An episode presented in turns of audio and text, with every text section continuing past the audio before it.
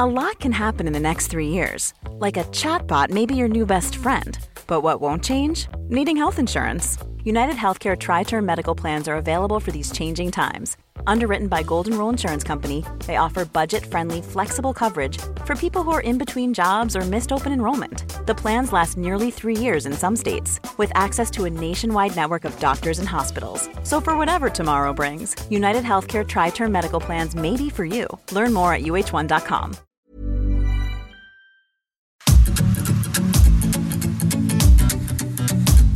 GastroLab es un lugar donde cabemos todos.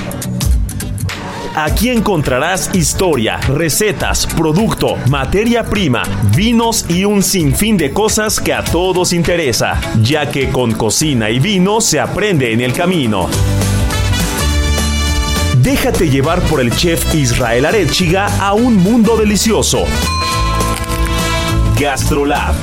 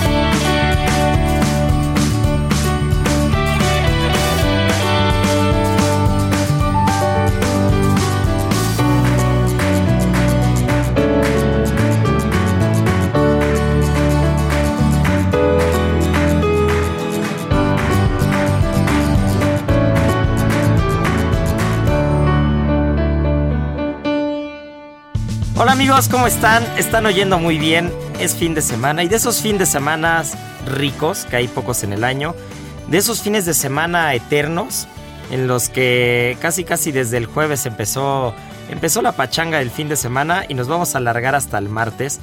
Así que, que qué rico es poder compartir eh, la cabina y qué rico es poder compartir con todos ustedes. Porque cuando la gente descansa, cuando los restaurantes están más tranquilos, cuando la ciudad está más tranquila, cuando no hay tanto tráfico, es cuando a veces se pueden explorar ciertos, ciertos lugares que no tenemos tiempo, que, que, que esa vorágine que es la ciudad no nos permite. Y estos fines de semana largos, pues eh, no solamente nos traen oportunidad para poder juntarnos, para poder comer rico, para poder celebrar a los más pequeños de la casa, que también recordemos que estamos de manteles largos, que, que los niños eh, son el alma, son el alma del mundo y para nosotros que somos eh, adultos con alma de niño, porque nos encanta comer como niños, la verdad es que nos encanta comer con las manos, a todo le echamos catsup, salsa y, los dulces nos, nos vuelven locos. Eh, para nosotros este fin de semana es un, un fin de semana muy especial, número uno porque nuestra querida Miriam, como de repente suele pasar, se nos fue de pachanga, aprovechó el puente y se nos fue. Pero, pero no crean que las páginas de Gastrolab se quedaron en blanco.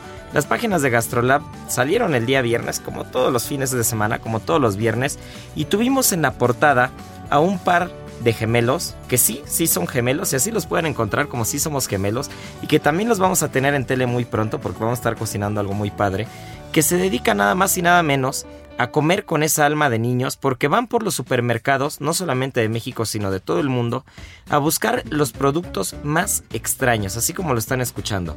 Los productos más raros que pueden encontrar en algunos pasillos del supermercado y los van probando y van contando la experiencia de ello.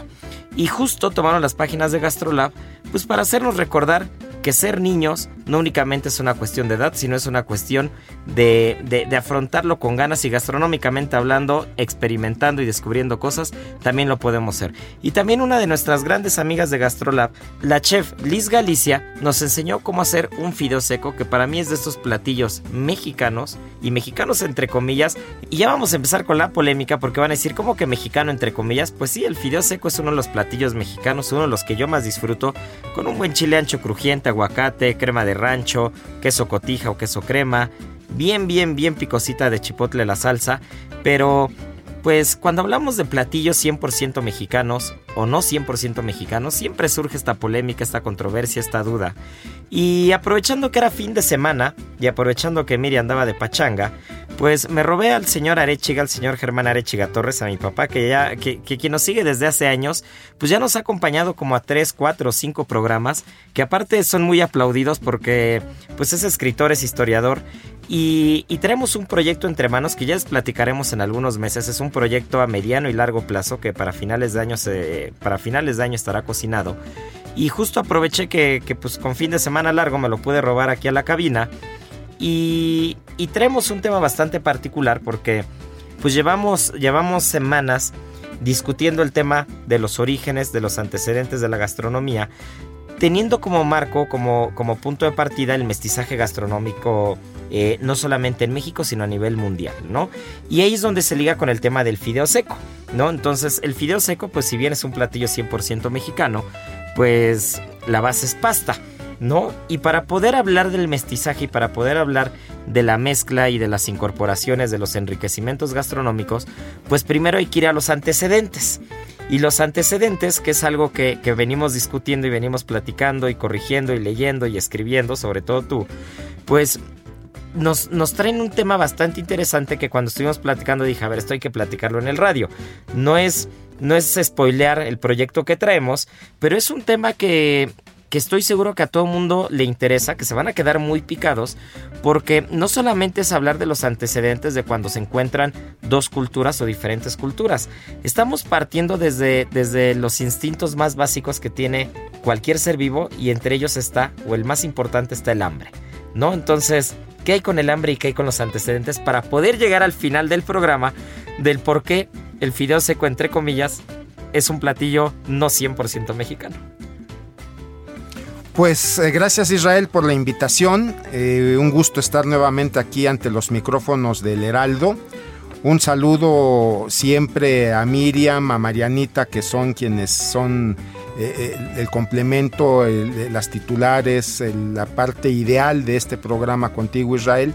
Y pues bueno, eh, como bien dices, aprovechando que se fueron de viaje, seguramente hacer exploración gastronómica a algún lugar de estos ricos donde se cocina bien, donde se come bien, donde se bebe bien, pues vamos a tratar de platicar un poco efectivamente de este proyecto al que tú me invitaste y es verdad, no vamos a adelantar mucho porque todavía no es momento para hacerlo, pero sí podemos hablar un poquito sobre eh, de qué se va a tratar, de qué va este libro, que eso sí podemos adelantarlo, va a ser un hit, va a ser un libro muy, muy bien estructurado.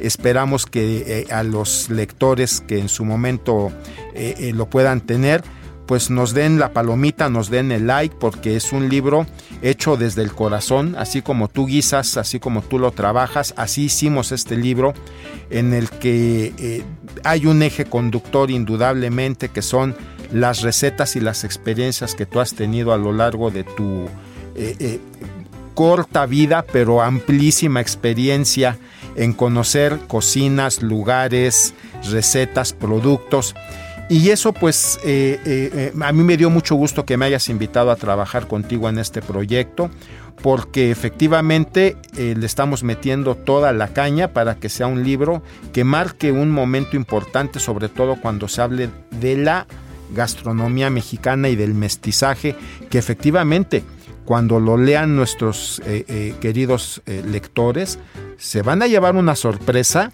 de efectivamente lo que es la cocina mexicana o lo que mucha gente piensa lo que es la cocina mexicana y van a ver que en los orígenes hay mucha, mucha eh, cuestión de polémica efectivamente. Mucha tela de dónde Por tanto préstamo, por tanto intercambio, por tanta apropiación y yo diría hasta tanto robo gastronómico. ¿eh?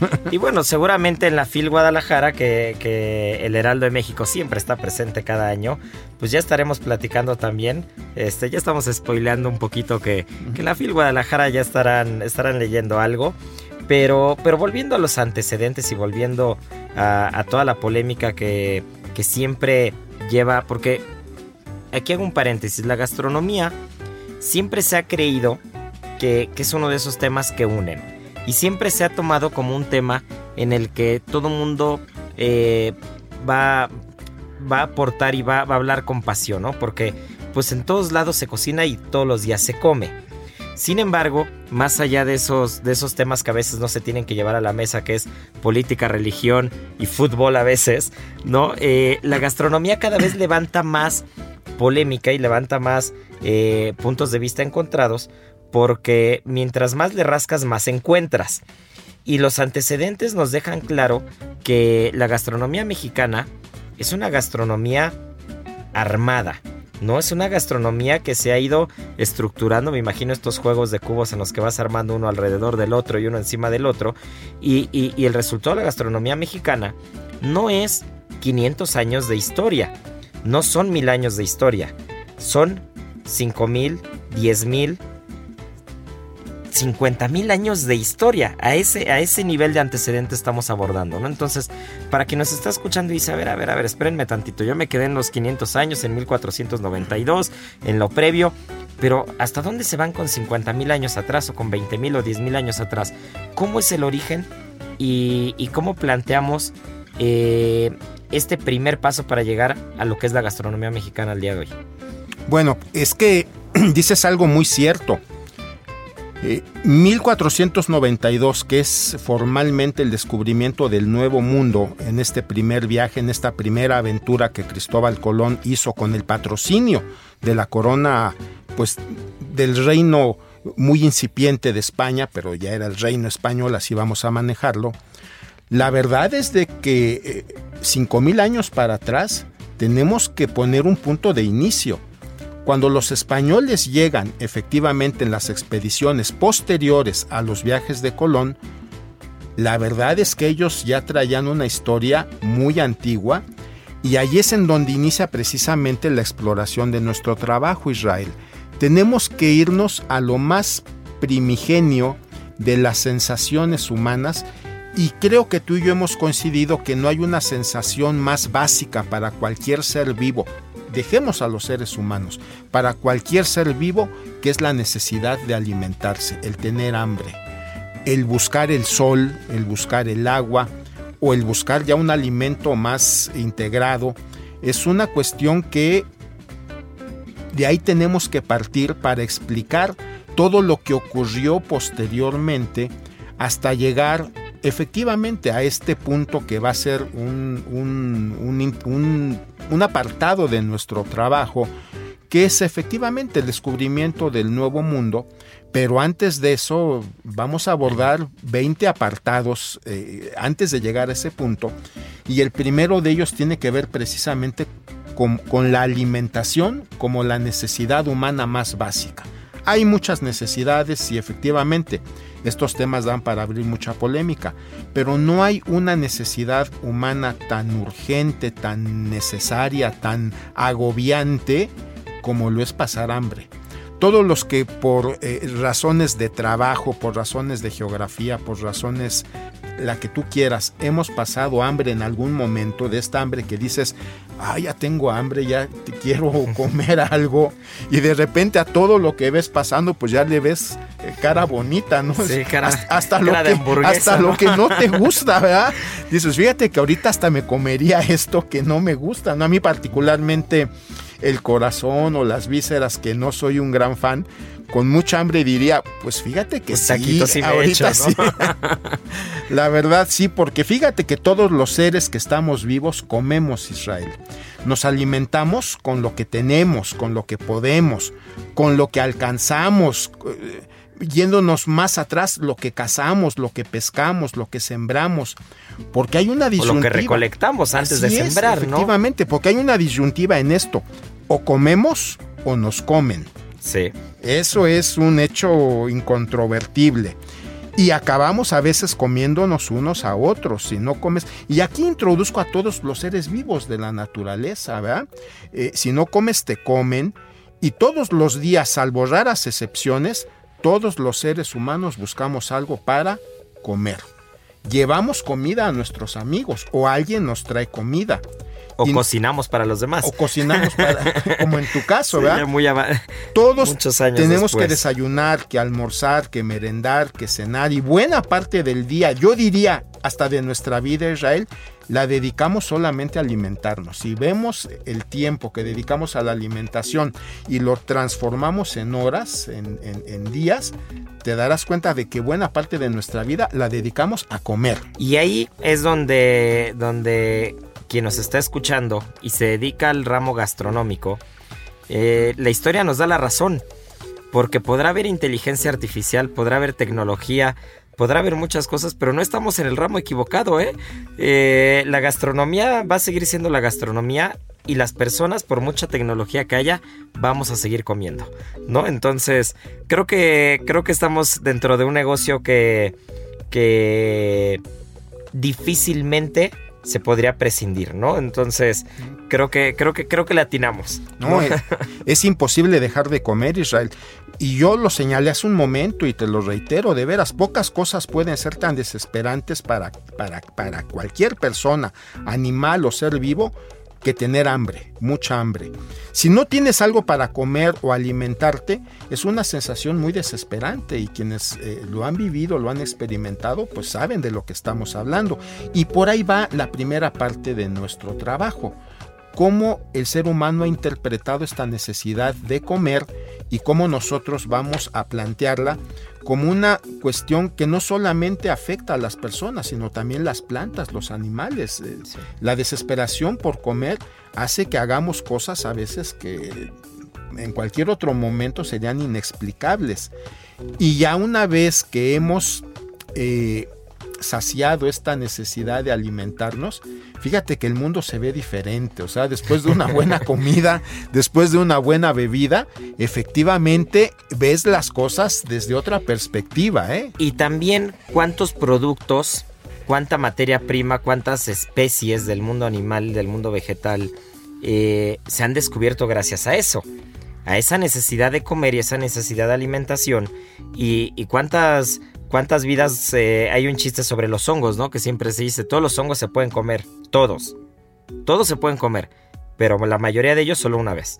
¿No? Entonces te lo comes una vez y te mueres, ¿no? Entonces todos los hongos se pueden comer, pero algunos solo, solo por una vez, ¿no? Entonces, gracias al hambre y, esta necesidad humana, pues seguramente muchos productos, muchos productos a la mano, muchos frutos, muchos animales, eh, pues fue como cayeron al plato, ¿no?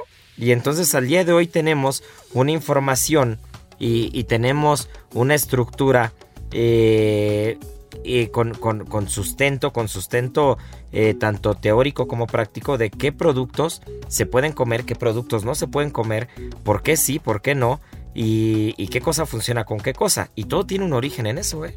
Todo tiene un origen en la necesidad de alimentarse. Fíjate que hemos platicado en alguna ocasión, Israel, de estas eh, eh, estampas, de estas imágenes. Yo creo que muchas eh, personas que nos acompañan en este auditorio han visitado estos museos, el Museo Nacional de Antropología e Historia, que es un clásico, en donde a mí particularmente, y creo que a ti también, se nos quedó grabado esta imagen, esta animación, esta maqueta. Esa maqueta. ¿verdad? En donde están los primeros homínidos, seres humanos, atacando un mamut. Y vemos que son 10, 12, 14 personas con palos y piedras. Imagínate ¿Cómo te atreves a atacar a un animal de esas dimensiones con esas poderosas armas para defenderse? ¿Qué necesidad tendrían estas personas de aventurarse a una misión tan complicada como sería, a ver, eh, caza a ese animal, porque si no lo matas y te alimentas de él, otro viene y te come. Eh, otro se va a alimentar de él e incluso de ti mismo, ¿no? Entonces creo que por ahí va la primera parte de este, de este esfuerzo que estamos haciendo, explicar cuál es el origen eh, de esta necesidad gastronómica y los antecedentes más remotos sí me parece que están hace 10.000, 15.000, 20.000 años, en edades en las que hablar del ser humano todavía es muy aventurado, pero sí la especie ya está planteada y está establecida en nuestra cronología. Incluso, incluso hay, hay trabajos, hay, hay trabajos de investigación muy importantes. Por ahí recuerdo que te compartí uno, pero que hablaba de hace 50 mil años que, que igual y no eran sedentarios, pero que volvían cada año al mismo lago a recolectar eh, peces de ese lago, los sacaban, recolectaban los peces eh, en una especie de pesca, por llamarlo de alguna manera, y todos los huesos del pescado se quedaban ahí en el asentamiento. Entonces encontraron un asentamiento con, con restos de pescados de hace 60 mil, 50 mil años que correspondían por las capas de tierra a diferentes periodos. Entonces eh, la pesca, como parte de esta necesidad humana de alimentarse, eh, hacía o el producto, la materia prima que se ve que tenía las condiciones correctas y que igual el sabor, ¿eh? o sea, también, también vamos a afrontarlo desde el punto de vista gastronómico, desde el punto de vista de los sabores. Igual y ese, esa especie en particular de pescado les gustaba tanto que no, se, no eran sedentarios, pero hacían que cada año volvieran al mismo lago a sacar peces, comérselos y después irse a otro lugar, ¿no? Y probablemente no solo era un tema de necesidad, porque igual y pudieron haber encontrado otras especies comestibles, pero el sabor de ese pescado en ese momento era el correcto. Fíjate que se ha documentado, abonando un poco a lo que estás diciendo, que el ser humano se comporta un poco como los virus. De hecho, es una categorización que muchos científicos tienen a la raza humana, porque nos agrupamos, nos reproducimos, agotamos todos los recursos de un lugar, de un espacio, y cuando los agotamos vamos a otro lugar a, a repetir el mismo esquema. Este esquema de, de los nómadas obedece a esa idea que tú dices llegaban a algún lugar y agotaban absolutamente los recursos, porque todavía no existía la idea por ejemplo, de la renovación de los recursos. Eso ocurriría la agricultura muchos, miles años después, efectivamente, que es en donde ya cambia la idea y en lugar de moverme, pues ya puedo establecerme porque ya soy capaz de dominar la tierra y los ciclos de la tierra. Claro, y de, no agotar los recursos, sino hacerlos renovables, ¿no? Pero bueno, ya vieron qué, qué buena se puso la primera mitad. Ya saben que nunca, Gastrolab nunca falla, ¿eh? Entonces nos tenemos que ir a comerciales, pero volvemos, ni siquiera hemos podido avanzar más de, más de dos pasos y ya llevamos medio programa. Entonces, pues qué gusto, qué gusto tenerte aquí. Eh, Germán Arechiga Torres está con nosotros el día de hoy. Miri y Marianita se nos fueron de pachanga por fin de semana largo, pero Gastrolab sigue y aquí estamos con ustedes. Volvemos. Gastrolab, historia, recetas, materia prima y un sinfín de cosas que a todos nos interesan. Hola amigos del Heraldo Radio, soy el chef Israel Arechiga de Gastrolab y hoy tengo un cheesecake de coco que así como escuchan es una delicia de receta. Y para los amantes de los postres, que estoy seguro que son muchos, qué mejor que esta receta con ingredientes bastante diversos pero muy sencilla de ejecutar. Vamos a necesitar 50 gramos de coco rallado, 100 gramos de galleta, cualquier galleta de su preferencia que no tenga chocolate, únicamente galleta base, 60 gramos de mantequilla, 400 mililitros de nata, 300 mililitros de leche de coco, ojo, cuando digo nata me refiero a la crema para batir, 60 gramos de queso crema, 4 cucharadas de grenetina, también si tienen grenetina en lámina pueden usar, más o menos con dos hojas será suficiente, 50 gramos de chocolate blanco y una cucharadita de esencia de coco. Con esto vamos a tener toda la base para hacer un cheesecake, que en donde más, si no es en gastrolabweb.com donde podemos ver esta receta y más. Gastrolab, el lugar donde cabemos todos. Vamos a una pausa y regresamos.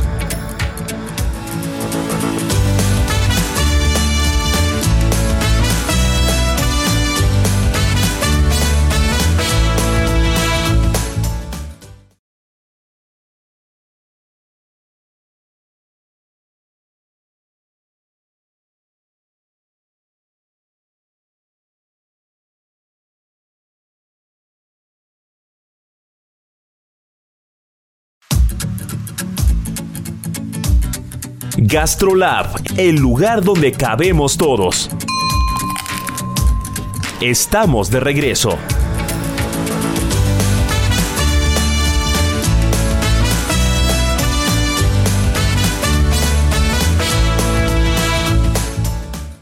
¿Sabías que puedes hacer unas exquisitas enfrijoladas? Si deseas consumir alimentos nutritivos y deliciosos, prueba sustituyendo algunos ingredientes dentro de tus recetas. Al preparar enfrijoladas con tortillas de nopal, contribuyes a disminuir el colesterol elevado. Además, si las acompañas con pollo, mejorarás la salud de tus riñones, dientes y huesos, ya que es un alimento rico en fósforo. Aprende a preparar deliciosas y saludables enfrijoladas con pollito en las redes sociales de GastroLab en Adicción Saludable, porque la comida rica no tiene que ser aburrida.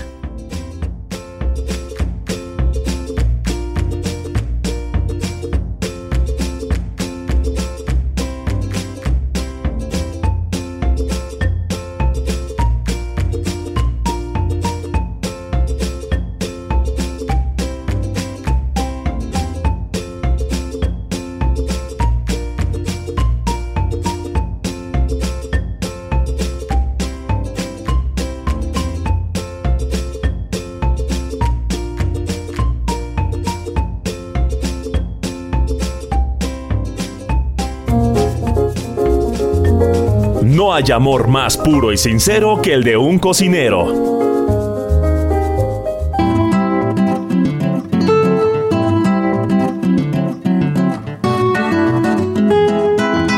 Pues ya estamos de vuelta. Está muy buena la plática. Estamos, para quien nos está escuchando apenas, quien nos está sintonizando, estamos eh, Germán Arechiga Torres y yo.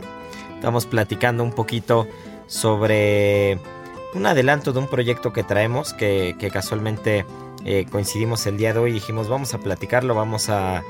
Vamos a... Está tan buena la plática, está tan buena la polémica y la discusión que, que lo podemos llevar a radio, ¿no? Entonces estamos dando una probadita nada más y, y estamos hablando de, del origen, cómo se llegó, todo lo que tuvo que haber pasado para llegar al mestizaje gastronómico, ¿no? Y, y, planteábamos que esto no empieza hace 500 años, esto empieza hace varias decenas de miles de años. Entonces estábamos en el origen, estábamos eh, planteando lo que fue la caza, eh, el hambre como necesidad eh, básica y, y... Ryan Reynolds here from Mint Mobile. With the price of just about everything going up during inflation, we thought we'd bring our prices down. So to help us, we brought in a reverse auctioneer, which is apparently a thing. Mint Mobile unlimited premium wireless. Ready to get 30, 30, bit to get 30, bit to get 20, 20, 20, bit to get 20, 20, bit to get 15, 15, 15, 15 just 15 bucks a month. So, Give it a try at mintmobile.com/switch. slash $45 up front for 3 months plus taxes and fees. Promo rate for new customers for limited time. Unlimited more than 40 gigabytes per month slows. Full terms at mintmobile.com. Y, y entonces llegamos al punto en el que el hombre ya entiende que puede renovar los recursos, que no únicamente puede agotarlos. ¿Y qué pasa con la agricultura entonces? Fíjate que antes de tocar la agricultura, yo creo que hay un momento parteaguas en la historia de la humanidad misma que tiene que ver con el dominio de una de las fuerzas naturales que siempre sobrecogió a los primeros pobladores porque no había explicación para ellos racional o coherente lo que para ellos significaran esas ideas, que tiene que ver con el fuego. El dominio del fuego es desde eh, la perspectiva que hemos estado analizando uno de los primeros grandes momentos en la evolución del ser humano que le permite dejar esta condición primitiva, esta condición tan básica y entrar en esta evolución de otras eh, formas del ser humano, otros homos, ya no los homos neandertal, los homos, los más básicos, sino entrar ya a la idea del homo sapiens, que son los antecedentes lejanos, muy lejanos, pero más cercanos, paradójicamente, de lo que ha sido esta evolución.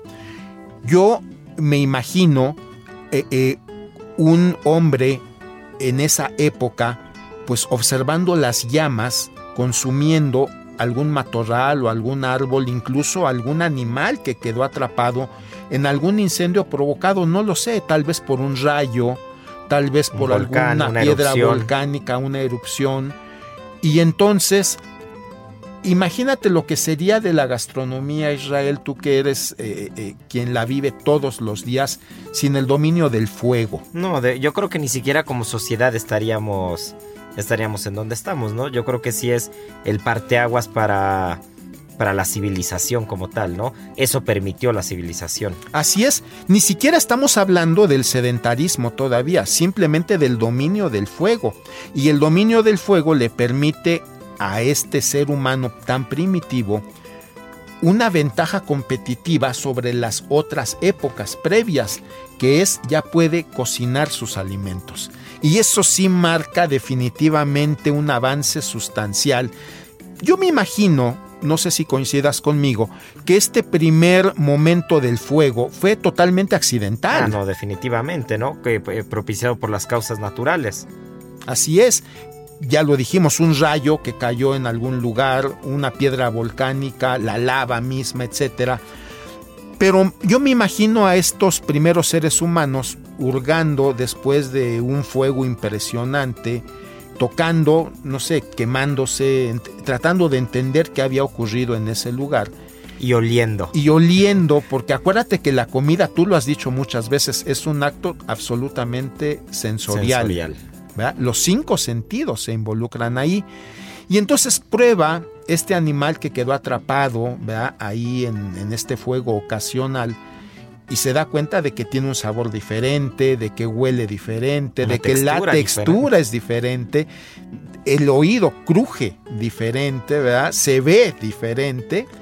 Y ahí es cuando aparece esta primera magia, este primer milagro que es el uso del fuego, que tardaría muchos años en aprender a dominarlo, pero en este momento del que estamos hablando, en, en, esta hipótesis, lo, lo choca con el fuego, lo encuentra o el fuego encuentra al ser humano, ¿verdad? Así pudiéramos verlo. El fuego lo encuentra y como que lo reta, ¿no? A ver, aprende a dominarme, aprende a manejarme y eso le llevaría al hombre miles de años aún. Y gastronómicamente hablando estamos eh, eh, ante el primer hito, ¿no? O sea, eh, esa es la parte que, que, nos atañe en cuanto a la historia y la gastronomía, que la gastronomía no empieza eh, hace 500 años, hace 1000, no empieza hace 2000 años.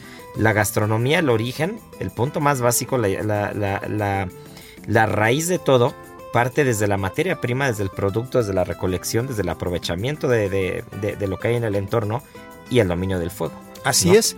Y este dominio del fuego ya le permite al hombre muchas cosas. Diversos estudios, porque nos hemos estado documentando, te consta y me consta, han determinado que el dominio del fuego es uno de los factores, uno de los elementos que desarrolló el cerebro del ser humano, porque la proteína cruda contra la proteína guisada, cocida, por así decirlo, tiene muchos mayores beneficios y es más fácil de comer la proteína que está guisada, que está cocida, que está quemada. Entonces, muchos científicos apuestan, porque acuérdate que en esto nos tenemos que basar en los estudios, que también los estudios no tienen una certeza al 100% porque se basan... ¿no? de así es, se basan mucho, mucho se basan en la lo que tú dices, el mismo libro que yo leí, me hiciste el favor de compartirlo, habla de cómo el ser humano eh, se alimentaba de estos peces.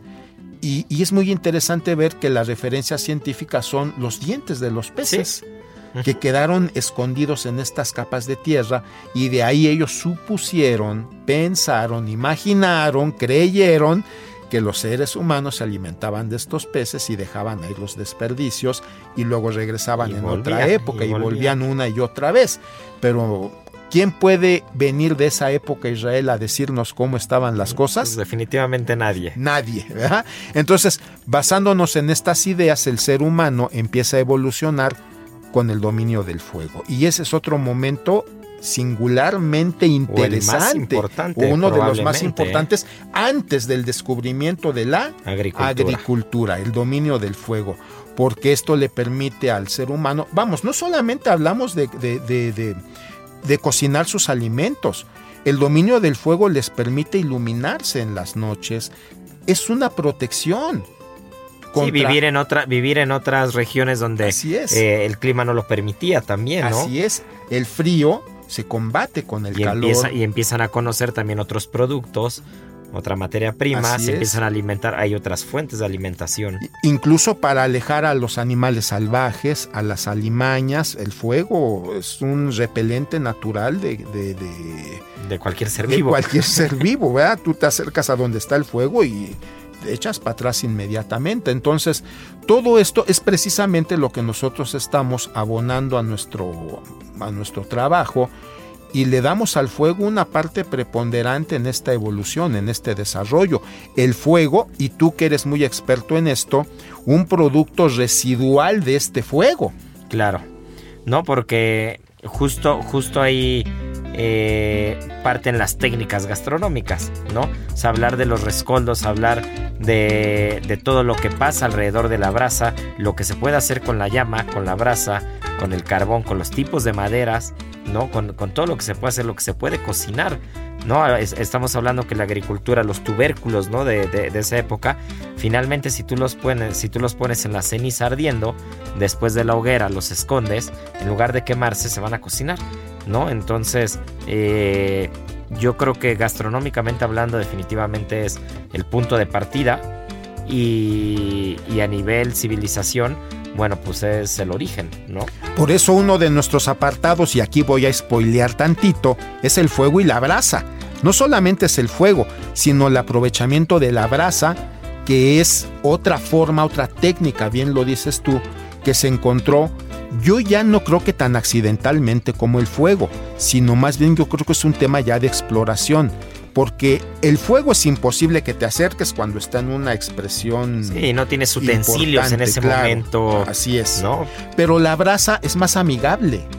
Te permite acercarte porque no tiene esta agresividad del fuego. Y ahí es en donde tal vez los primeros habitantes fueron encontrando esta forma pues de calentar sus alimentos, digamos de, y tú sabes mucho de eso, de medir los tiempos de cocción, que es muy importante, porque tampoco se trataba de que en el fuego pues echar ahí un pez, ¿verdad? Y sacarlo... Sí, sí, sí, sacarlo al, punto de cocción ocho, minutos después, ¿no? Sí, carbonizado. Entonces, esta brasa nos permite atemperar la fuerza y nos permite obtener un alimento sabroso, comible, manejable y de eso va esta primera parte de nuestro trabajo, Israel, que es, y yo insisto, esto solamente es un avance de lo que estamos nosotros proponiendo. inicio. Y hay recetas, tú sabrás mucho de recetas que se hacen a partir no del fuego, sino de, la, brasa. No, de la brasa y del fuego también, ¿eh? Pero realmente de la brasa podemos sacar un recetario completo, ¿no? No solamente de la brasa eh, en el sentido básico que puede ser la brasa abajo y la comida arriba sino a la inversa, ¿no? Como pasa, como pasa con, con los pips, como pasa con la barbacoa, como pasa con muchas cosas. Las cosas enterradas y la brasa encima, ¿no? Y, después por otra parte la brasa como tal y algo enterrado en medio de la ceniza, ¿no? Que son los rescoldos. Entonces, creo que, creo que la brasa y el fuego como punto de partida de, de una historia gastronómica que no tiene ni 2000, ni 3000, ni 5000 años, eh, creo que es un punto de partida bastante... Eh, más que correcto, yo creo que todos podemos estar en el entendido y pocas personas podrán estar, estar, en desacuerdo, que ese es como el punto de partida en el que la gastronomía empieza a tomar una forma y un sentido como tal. Ya no es el hambre como necesidad humana, sino ya te empiezas a dar cuenta de manera eh, organoléptica desde el punto de vista sensorial que un alimento que dejaste en la brasa, que enterraste, que se chamuscó, una verdura, un vegetal, un tubérculo, una raíz, sabe diferente y ya te gusta, ¿no? Y a partir de ahí empieza, empieza a transmitirse de generación en generación, pues cómo hacer las cosas, qué productos y de qué manera, ¿no? Fíjate que estoy en una página que se llama Parrilleros o algo así, que es, es de Nuevo León y tiene que ver mucho con estos temas de la brasa y de cómo se eh, hace una parrilla adecuadamente. Entonces, una de las cosas que he aprendido al estar leyendo ahí es que una carne nunca se... La carne asada al estilo norteño que tú de esto sabes mucho más que yo, no se expone al fuego, o sea, al fuego no, es a la, brasa, precisamente, que es un calor que tiene otras características diferentes al fuego. Otra radiación, ¿no? Así es, efectivamente. Y ahí eh, muchos de nuestros seguidores, de tus seguidores, seguidoras, que entran a la cocina, y le prenden a la lumbre a todo lo que da y piensan que eso va a hacer que se cocine más rápido. No, no siempre. sí, no siempre. Te llevas, te llevas las sorpresas. Es más, eso yo lo aprendí con un buen amigo, un tocayo mío, justo de Monterrey, un parrillero, un buen parrillero. Creo que fue campeón nacional en alguno de los concursos de parrilla. Y tú cocinas la carne y cuando la sacas del asador, todavía gana un par de grados más tiene, eh, debe tener, evidentemente tiene un trasfondo químico, físico y químico, pero El por qué todavía no lo sé. Necesito, necesito hablar con alguien, con un científico, con alguien que entienda de eso. Pero medido con termómetro, tú, tú sacas del asador una carne que al centro está en 50 grados y la dejas reposar y unos minutos después puede alcanzar 52 grados del centro, ¿no? Entonces, eh, evidentemente eso pues también tiene que ver mucho con el tipo de madera, con el tipo de carbón, con el tipo de brasa, con la, con la altura y el tiempo que tardas en cocinar, la, eh, en cocinar la carne, el grosor de la carne. O sea, ya estás entrando en otras cosas, ¿no? Oye, y fíjate cuántos miles de años tuvieron que pasar para que aprendiéramos estas cosas. y ni siquiera nos lo sabemos explicar todavía al 100%, ¿no? Y, eso viene, eh, eso es lo que sustenta esta, esta primera parte de nuestro trabajo, efectivamente. Entender cómo el fuego y la brasa, entender cómo esta necesidad humana, entender cómo la agricultura son las bases más lejanas, más remotas de lo que nosotros llamamos cocina mexicana. Pues mira, nada más, esa es un poquito, la, un, poquito una probadita nada más. Y ahora sí ya yendo a la agricultura, ¿qué hay con el tema de la agricultura? Ese es el siguiente paso, ¿no? Es el siguiente nivel. No, no, mira, yo no quiero avanzar mucho en esto, porque todavía estamos haciendo ciertas investigaciones.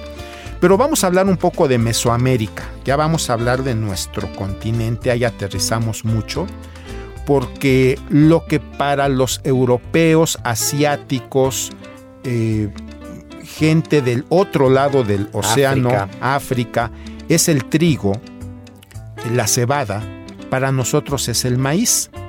Y el maíz cuando tú investigas un poco cuál es el origen genético, en realidad es una serie de pruebas y ensayos y errores, porque el maíz tal y como lo conocemos hoy, su origen es el famoso teocintle, efectivamente, que en algunas zonas del país todavía se cultiva y mucha gente lo ve como un producto más bien feo, como un producto poco agradable a la vista, un producto que incluso su grano es muy difícil de trabajar porque es muy duro, pero ese es efectivamente en Mesoamérica la base de nuestra alimentación, que es el maíz.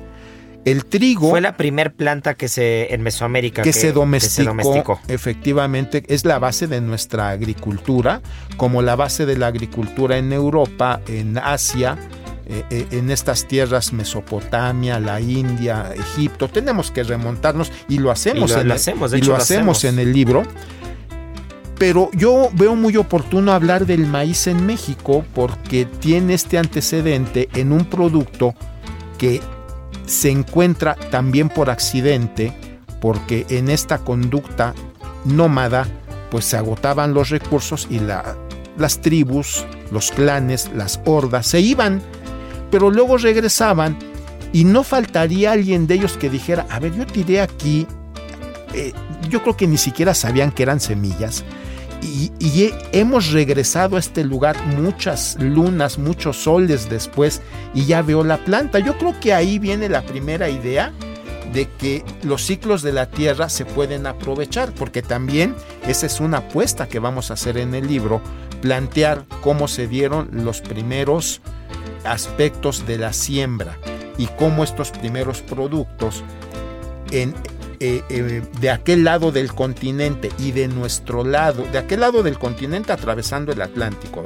y de este lado de nosotros en lo que llamaríamos Mesoamérica, que es la referencia más acabada, más, más fina de lo que es los asentamientos en esta parte del mundo, sin contar en el sur los incas, que ellos tienen a la papa, como uno de los referentes. Y al maíz también. Eh, y, al maíz como uno de los grandes referentes. El choclo. Pero para nosotros es el maíz la gran referencia, la madre tierra que eh, para las culturas mesoamericanas sustentó su desarrollo y su crecimiento, el maíz. Y esta historia del teocintle es realmente extraordinaria porque este maíz que nosotros comemos y conocemos actualmente, muy poco, si tú ves las imágenes, tiene que ver con, tiene que ver con la otra, efectivamente. Pero ese es el, el origen más antiguo en Mesoamérica y la base de nuestra alimentación. Oye, pues qué interesante. Qué interesante, la verdad es que la plática siempre se pone muy buena. Nos quedan, nos quedan pocos minutos, pero para no dejar tan inconcluso el tema, porque necesitaríamos un programa de cuatro horas, ¿no?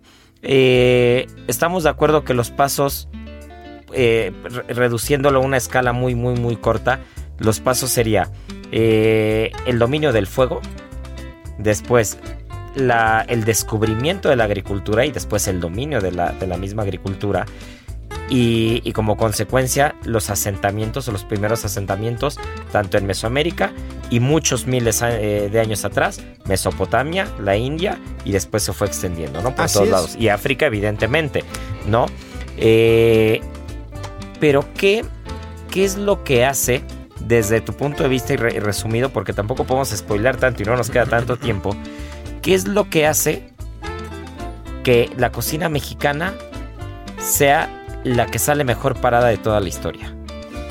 Yo creo que esa respuesta tú la tienes y tiene que ver con las técnicas, tiene que ver con el uso, tiene que ver... La geografía. La geografía con la amalgama de estos productos, cómo se van integrando, cómo se van presentando en un platillo, cómo se van integrando en una, en una olla, en una cazuela. Yo creo que esa es la parte, en algún momento tú platicaste aquí, yo lo recuerdo, sobre la cocina mexicana como reconocida por la UNESCO como un patrimonio inmaterial. Inmaterial, cultural de la humanidad. Los estudios que la UNESCO hizo, porque también hemos estado entrando por ese lado en la investigación, tienen que ver con la forma en la que se cocina y con los productos que se usan en estas formas de cocinar. Y yo creo que la cocina mexicana sale muy bien parada porque encuentra afortunadas conjunciones, afortunadas mezclas. Encuentra, yo no sé si casi milagrosamente, una idea que artísticamente se vuelve bastante comestible, porque los productos y la cocina mexicana no solamente se comen y saben bien, saben rico. No solo se come por la boca, también se ven extraordinariamente y eso es algo que yo creo que la cocina mexicana, bueno, tú lo has hecho y lo has presumido muchas veces, hasta los emplatados, la forma en que se emplata un guisado, en la forma en que se emplata un pescado, una carne, e, eso le da un plus al producto y a, la forma en que se cocinó. Claro, y, ya iremos avanzando más adelante. Este, no prometo que el siguiente programa, pero más adelante seguiremos avanzando un poco porque bueno, teníamos que concluir la, teníamos que concluir la idea original y todo eso tuvo que pasar para que el fideo seco se considere un plato mexicano. ¿no? Pero ya después hablaremos de la pasta, del origen, de lo que es la pasta en México y el jitomate en Italia y muchas otras cosas. Pero bueno, pues se nos está yendo el tiempo, la verdad es que se puso bastante bueno esto. No quiero dejar eh, de anunciar al ganador de la adivinanza la semana pasada, que, este, que está buena la adivinanza porque aparte el, premio es que le vamos a tomar el testimonial de por qué le gusta Gastrolab y ya lo sacaremos aquí, lo estarán escuchando en el Heraldo. Así que muchas felicidades a Jaime Carrillo, a nuestro buen Jimmy Carr, que fue el ganador, que no se pierde el programa cada ocho días y fue el primero en contestar, así que ya te estaremos contactando, querido Jaime, para que este pues para que junto con el buen Beto armes el testimonial y nos platiques por qué te gusta tanto Gastrolab. Y bueno, pues nos tenemos que ir. Como es fin de semana largo, nos vamos a dar chance. No va a haber adivinanza esta semana. Nos vamos a dar chance. Pero se quedó buenísimo el programa y no se pierdan el que viene porque también vamos a seguir con muy buenos temas, muy buenas cosas. Miri y Marianito estarán de vuelta. Y pues nada, esto es Gastrolab. Muchas gracias por escucharnos y ya saben que tripa vacía, corazón, sin, alegría.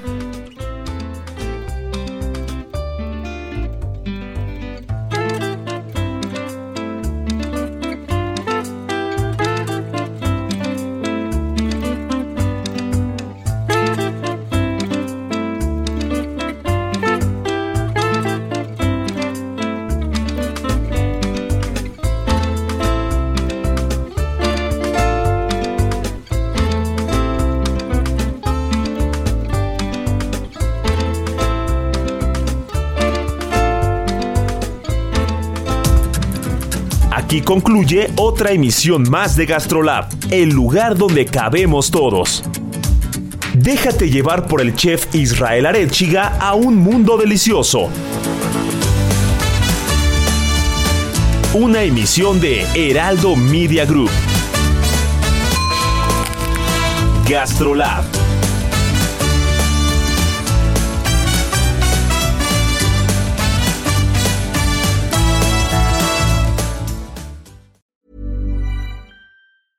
Planning for your next trip? Elevate your travel style with Quince. Quince has all the jet setting essentials you'll want for your next getaway, like European linen, premium luggage options, buttery soft Italian leather bags, and so much more. And it's all priced at 50 to 80% less than similar brands. Plus, Quince only works with factories that use safe and ethical manufacturing practices. Pack your bags with high-quality essentials you'll be wearing for vacations to come with Quince. Go to quince.com slash trip for free shipping and 365-day returns.